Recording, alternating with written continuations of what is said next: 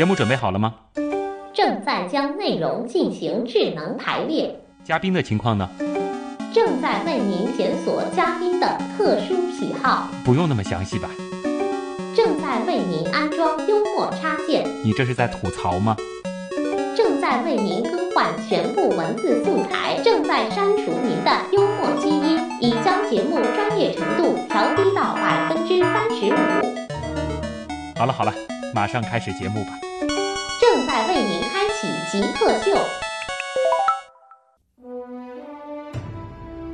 欢迎回来，这里是依然在为您播出的极客秀。呃，我是生活在三次元的旭东，我是生活在二次元到三次元之间的张卓。呃，今天节目请到张卓，我觉得其实让我也是非常激动的一件事情，因为我自己是作为一个八五后，呃，我的成长其实是伴随着很多的动漫、很多的游戏的。那在之前呢，也没有做过类似的这个话题啊。呃，张卓是他所从事的很多的事情，就是我。有的时候，这个在家休息的时候会关注的一些事情，对，比如说游戏，比如说动漫啊。当然呢，我还是自诩为是一个生活在三次元的人，不会像有一些呃大家可能会标签化的、脸谱化的一些宅男宅女一样，啊，天天这个待在一个小房间，书架上全是漫画书，全是手办，然后呢就坐在电脑前的那个形象。呃，但是我们生活当中其实这样的群体，他的确不在少数。那张卓现在从事这个。呃，动漫这个产业，呃，其实我觉得这个从经济方面已经是解决了你很多的问题了。那相信会有一些更高的这个追求吧。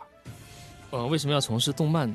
这个领域呢？因为其实我们可以看到，中国在动漫的这个人群的已经有很大的人群。那我们其实有有有计算过，差不多国内现在差不多有将近四个亿的左右的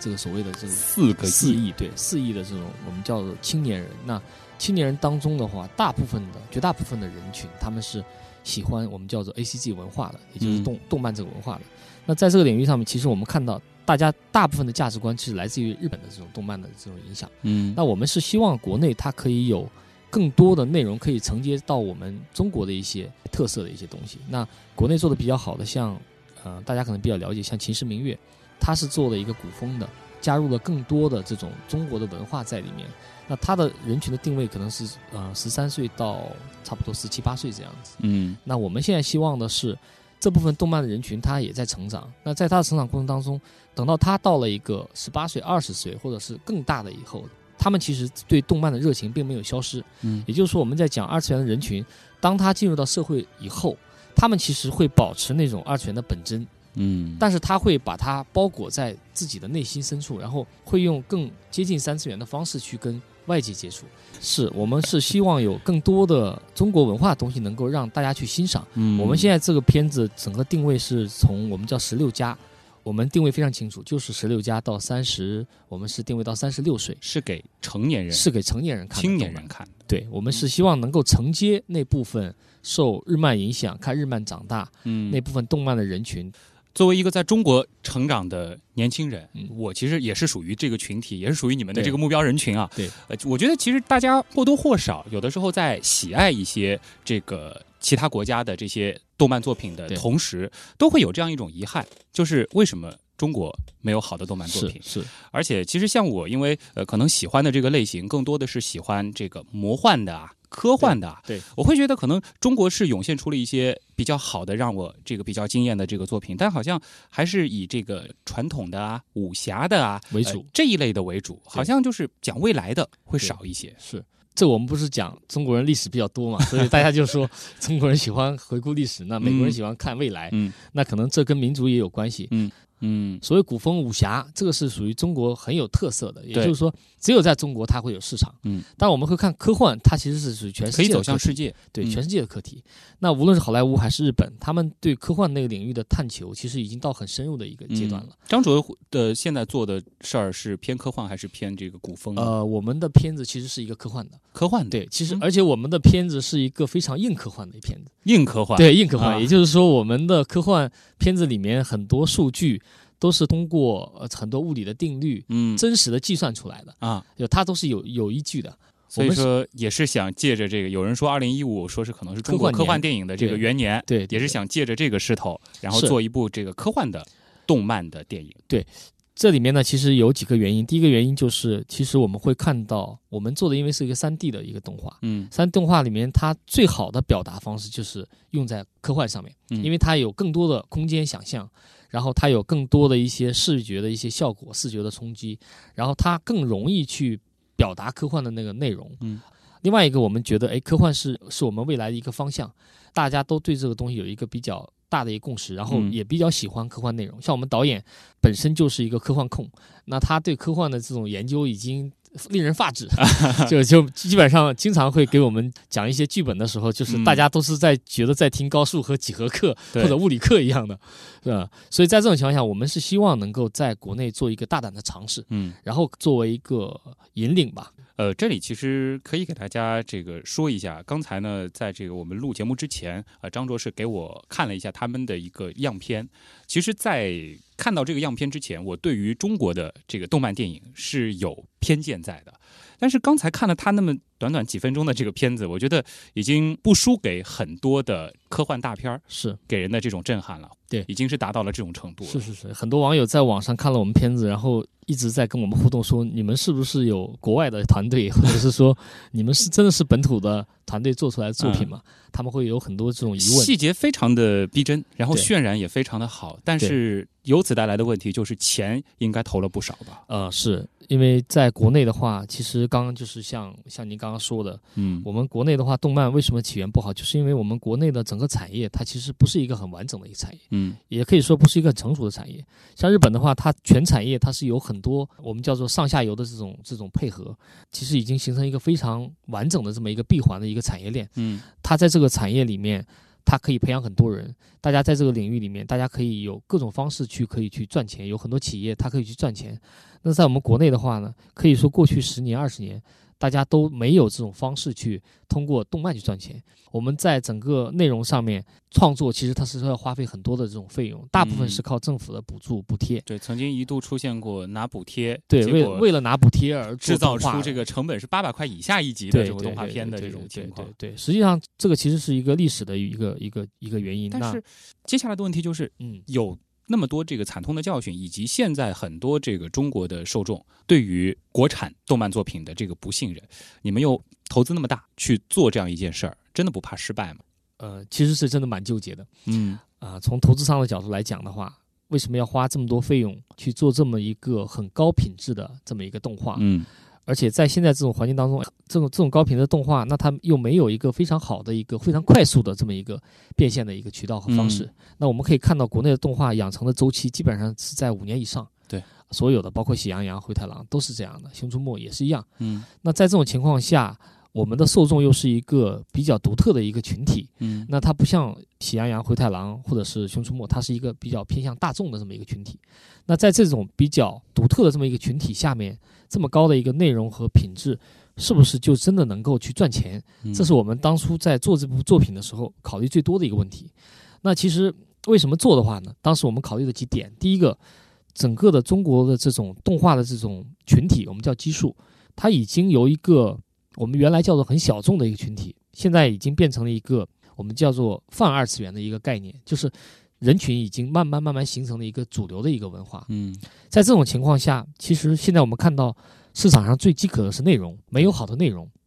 反过来，这种市场的需求要求有更多好的内容出来。这种情况下，给我们创造了一个很好的一个市场的一个环境。嗯，然后从整个呃资金变现的一个方式上面，我们会看到，随着这个游戏，最重要是手游，嗯，这两年它的一个快速的一个发展，那我们会发现，游戏跟我们叫动漫的一个 IP 叫知识产权，跟它的结合是最紧密的。那有很多这种动漫的作品，他们通过游戏的方式可以去变现啊，不一定靠电影本身，不一定通过电影本身，那可以通过游戏的方式变现，可以通过衍生品的方式变现。嗯，也就刚刚我们讨论的手办的这种类似于手办的这种衍生品，其实它的受众群体也非常大。如果是培养出了真正的这个核心受众群的话，对他们会。愿意花很大的代价来买单你们的这些之前的这种知识产权的投入。对，我们现在在做动画的同时，其实我们也在做一种粉丝经济。嗯，那我们这种粉丝经济在于，我们需要培养我们这种很资深的这种粉丝群体。嗯，那他们对我的作品非常认可，那他们对我作品所产生的这种衍生的这种我们叫衍生品，他也非常的认可嗯啊。那在这个同时，其实我们是用性价比非常高的方式，提供给这些粉丝更多的一个收益吧啊呃，因为我因为我们有个概念，我们跟粉丝也是很开诚布公的讲，如果一个不能赚钱的一个动画，它一定也不是一个好动画，嗯，因为它终究还是走不长远。对，因为现在的粉丝他们都完全能理解。嗯，对大家比以前成熟了。对，成熟非常多。就现在我们有很多自己的粉丝，他们会觉得，哎呦，你们赶快出好作品，然后你们赶快去出一些手办，说什么我们就是要买，我们就支持你们。嗯所以在国国内的话，我们其实面临很尴尬的，就是一方面有很多动漫迷，他们总是觉得会。呃，我们要支持国漫的这么一个、所谓的一个一个口号一样的，但没有实际行动。呃呃，实际行动呢，当然也有，啊但另外一方面呢，就是说，其实没有好的作品，啊，所以一次一次的让国内的这种动漫迷，他们就一次一次的很伤心。嗯在我们行业里面，我们会讲，国内的动漫里面充满坑，嗯很多动漫出来了以后，可能过过不多久就没有。受到很多情况、很多环境的一些限制，这个也是有它客观的一些无奈在对。对对，客观的无奈嗯在，对，但是动漫人还是得继续要做。对如果说是真的爱这个事情是是是，所以这个怎么说呢？到最后其实是我们的理想和投资商的一个对未来的一个期望值，嗯大家达成了一个共识。嗯在这种基础上，就是我们把它的一个品质、把它的一个投资，包括一个整个的一个方向，全部都定下来。可能我们不急于就是这个项目出来，我们就得变现，而是是重视这种粉丝群的这种细水长流的、对持续的一个培养。对，刚才张卓说了这么多这个中国动漫，好像一直没有提到他现在主要在做的那个动画叫《龙吟沧海》。对。呃，这部作品你对它的这个生命力的预期，或者说你给它的这个设想，应该是多久的呢？我们对我们的作品叫《龙吟沧海》，那我们对它的一个预期的话，其实是做了一个十年左右的一个大的规划。哇，很大一盘棋。呃，我们的世界观也非常大，嗯可以这么说，就是它是一个开放的世界观，扩展性会非常好啊、然后我们目前在做的这个只是《龙吟沧海》的一个我们叫做 TV 动画剧的这么一个部分。嗯那包括它将来的一些电影或者是说游戏，其实我们都在我们的规划当中。呃，我们好处在于现在整个一个大的传播的途径非常通畅，嗯呃，尤其是像移动互联网现在这么发达以后，对，呃，它的传播更加通畅，大家可以会用更多的会用手机，将来会用手机去看动画的内容。嗯对，所以我们为了也是为了适应这个整个市场的变化和观看环境的这么一个变化，所以我们的 TV 剧的片子片长我们就是设定在十二分钟。啊，所以，我我们是希望在每一集很短的时间内，大家看觉得哎很过瘾，看过以后又不怎么太耽误他的时间，嗯。可以用他的很琐碎的一些片段的一些时间，就可以去欣赏这个嗯动画作品。但是可能营收方式还是主要在于这个后续的一些对一些设计了。是是是，营收方式的话，其实我们把它放在了我们前五年是做整个一个宣传的一个事情，嗯那后五年可能更多的是做一个商业模式的一个搭建。嗯当然，我们在前期其实已经把很多的模式啊、渠道啊都已经在考虑了嗯啊，只是说在我们在哪个时间点先做什么事情。嗯。呃，那由于这个节目时长的关系啊，这个和张卓关于我国这个动漫产业的发展，以及他现在着手在做的这个《龙吟沧海》的呃话题呢，我们就先进行到这儿。接下来的时间呢，我们要留给更多的这个听众，我们进入啊、网友的问题来了环节。问题来了，问题来了，问题来了，这里是正在为您播出的极客秀，我是旭东。今天我们请到的极客呢是呃一位资深的动漫人啊，大型原创三 D 动画《龙吟沧海》的联合创始人张卓。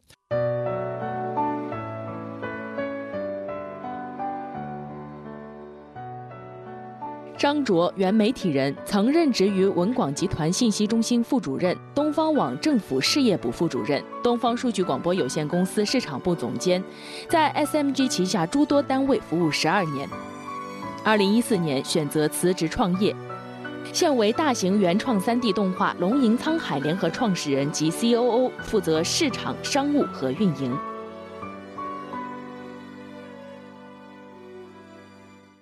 呃，进入到这个问题来了呢，张卓也要准备好这个回答网友的一些奇奇怪怪的问题了啊。我们的网友都很有意思，有一位网友叫回忆专用小马甲啊，他这个问题很有意思，他说：“你能不能来描述一下一位典型宅男的一天是怎么样的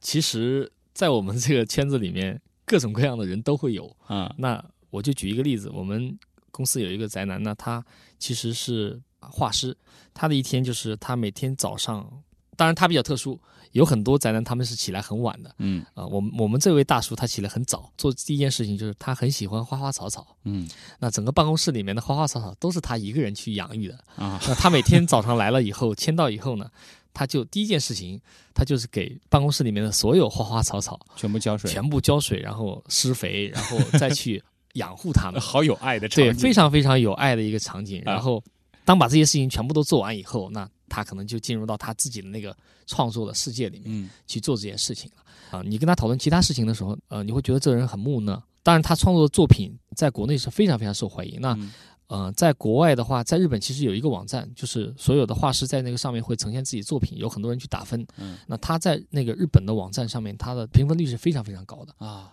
啊。也就是说，并不是说这个宅男一定就是戴着那种度数很高的眼镜，然后这个佝偻着这个身躯，呃，趴在这个电脑前，然后这个整个房间里面全部都是乱七八糟的这个是是是所以纸团之类的啊。对，所以所以我举这个例子就是要告诉大家，其实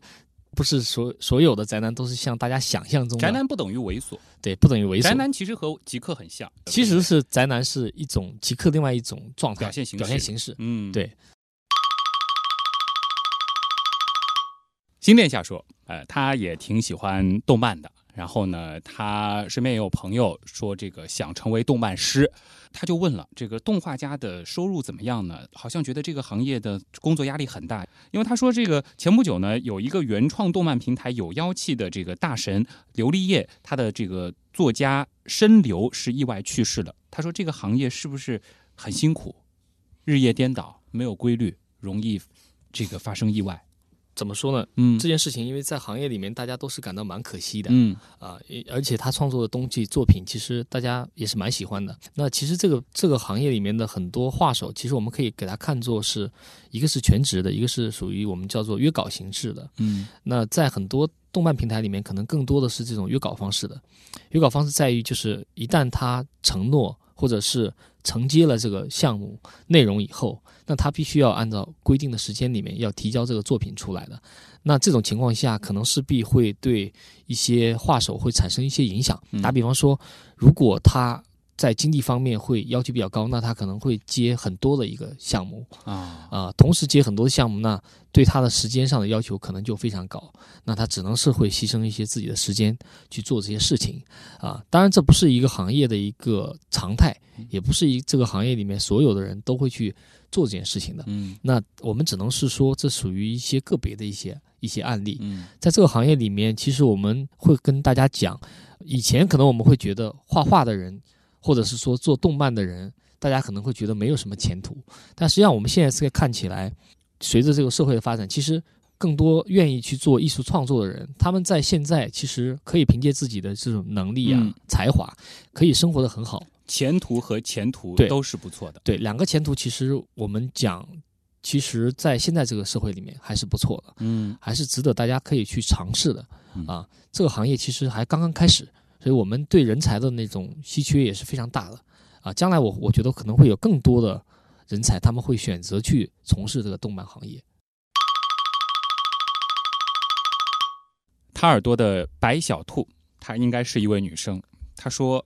我现在在暗恋一位感觉生活在二次元的男生，但我是一位生活在三次元的女生。请问我该如何做才能打动他的芳心我觉得很简单，就是多看动画的一个作品，啊？然后多关注我们作品也行，嗯。嗯尽量让自己去融入到二次元的一个世界里面。因为二次元的人群它并不是一个非常封闭的一个人群，但是嗯你需要去了解它，需要去理解它。就不能戴着这个有色眼镜去看待他们。不不要戴有色眼镜，就嗯是尽可能的要融入到二次元里面去啊。有哪些渠道可以去了解这这个文化？呃，非常多。我们现在呃，国内比较好的漫画平台有妖气啊，类似于这种漫画平台，包括包括腾讯微漫这种平台，嗯然后呃，包括哔哩哔哩这种 B 站，我们叫 A B 站，嗯呃，这种平台其实都都非常好，都可以去更多的去了解二次元的这种生活状态啊，。其实有可能我们平时在这个互联网世界的这个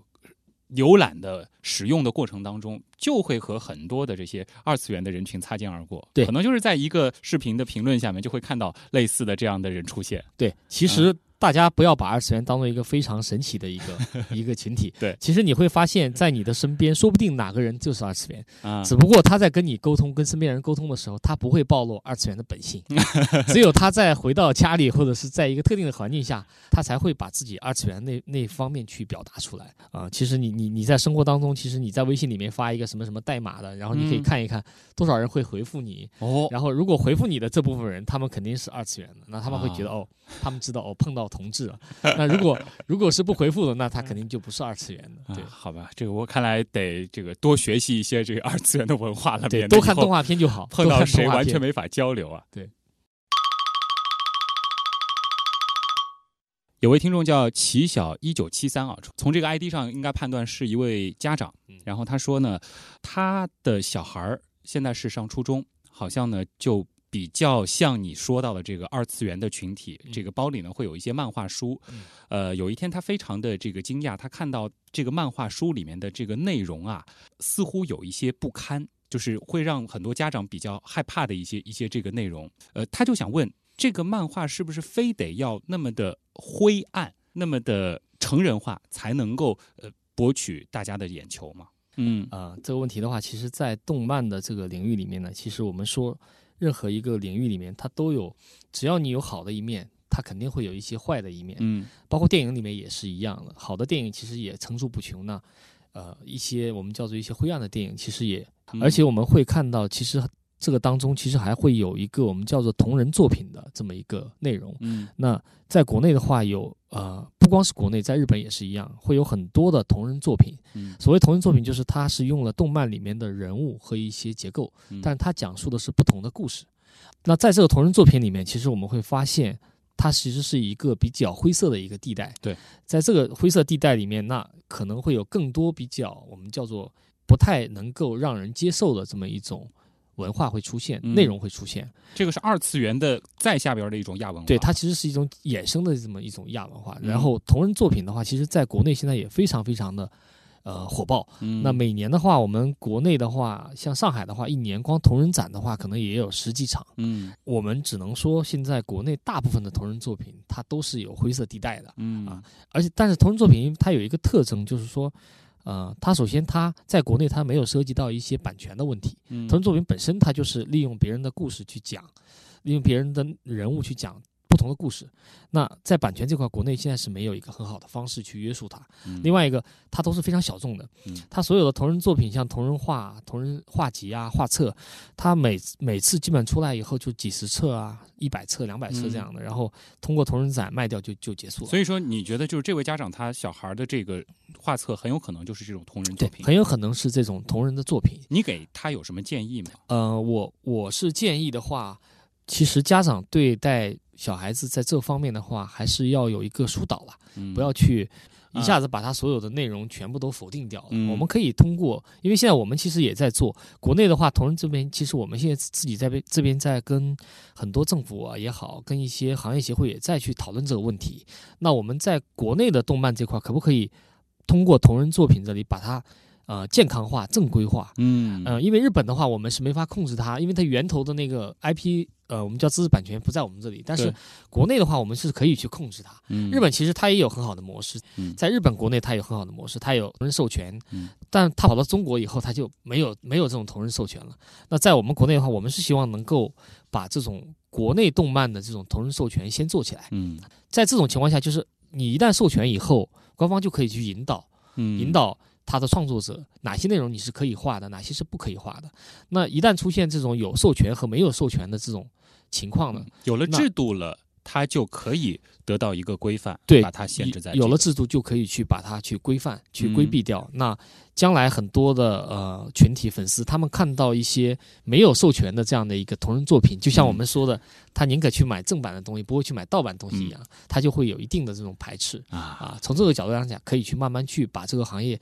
慢慢去把它去更健康的去给它发展起来。嗯。所以说，其实呃。就是尤其是做家长的，尤其是很多这个我们说成年人了一段时间的成年人吧，就比我们再大个十几二十岁的这些呃年纪更大一些的这个群体，看到这个年轻人，尤其是青少年在接触这些呃动漫作品的时候，首先不要一味的觉得他们就是在玩物丧志，对，就是在看小人书，甚至把它就看成了是在看这种不良的、不健康的这种对小漫画、小册子，而是要试着去接触他们所接触的。这个文化，对，试着去理解它。如果可以引导他，那当然更好。嗯，但最起码要做到先去理解它，嗯啊，去接受它，理解它。对，那同时也是期待着吧，像张卓这样的中国的这些动漫人，能够创作出更多的这些优秀的作品。同时是这个符合我们中国人的这种审美的，符合我们的这种价值认知体系的这种作品，呃，能够影响我们在下一代的这些年轻人，能够壮大我们的动漫产业。嗯，好的，今天的极客秀非常感谢张卓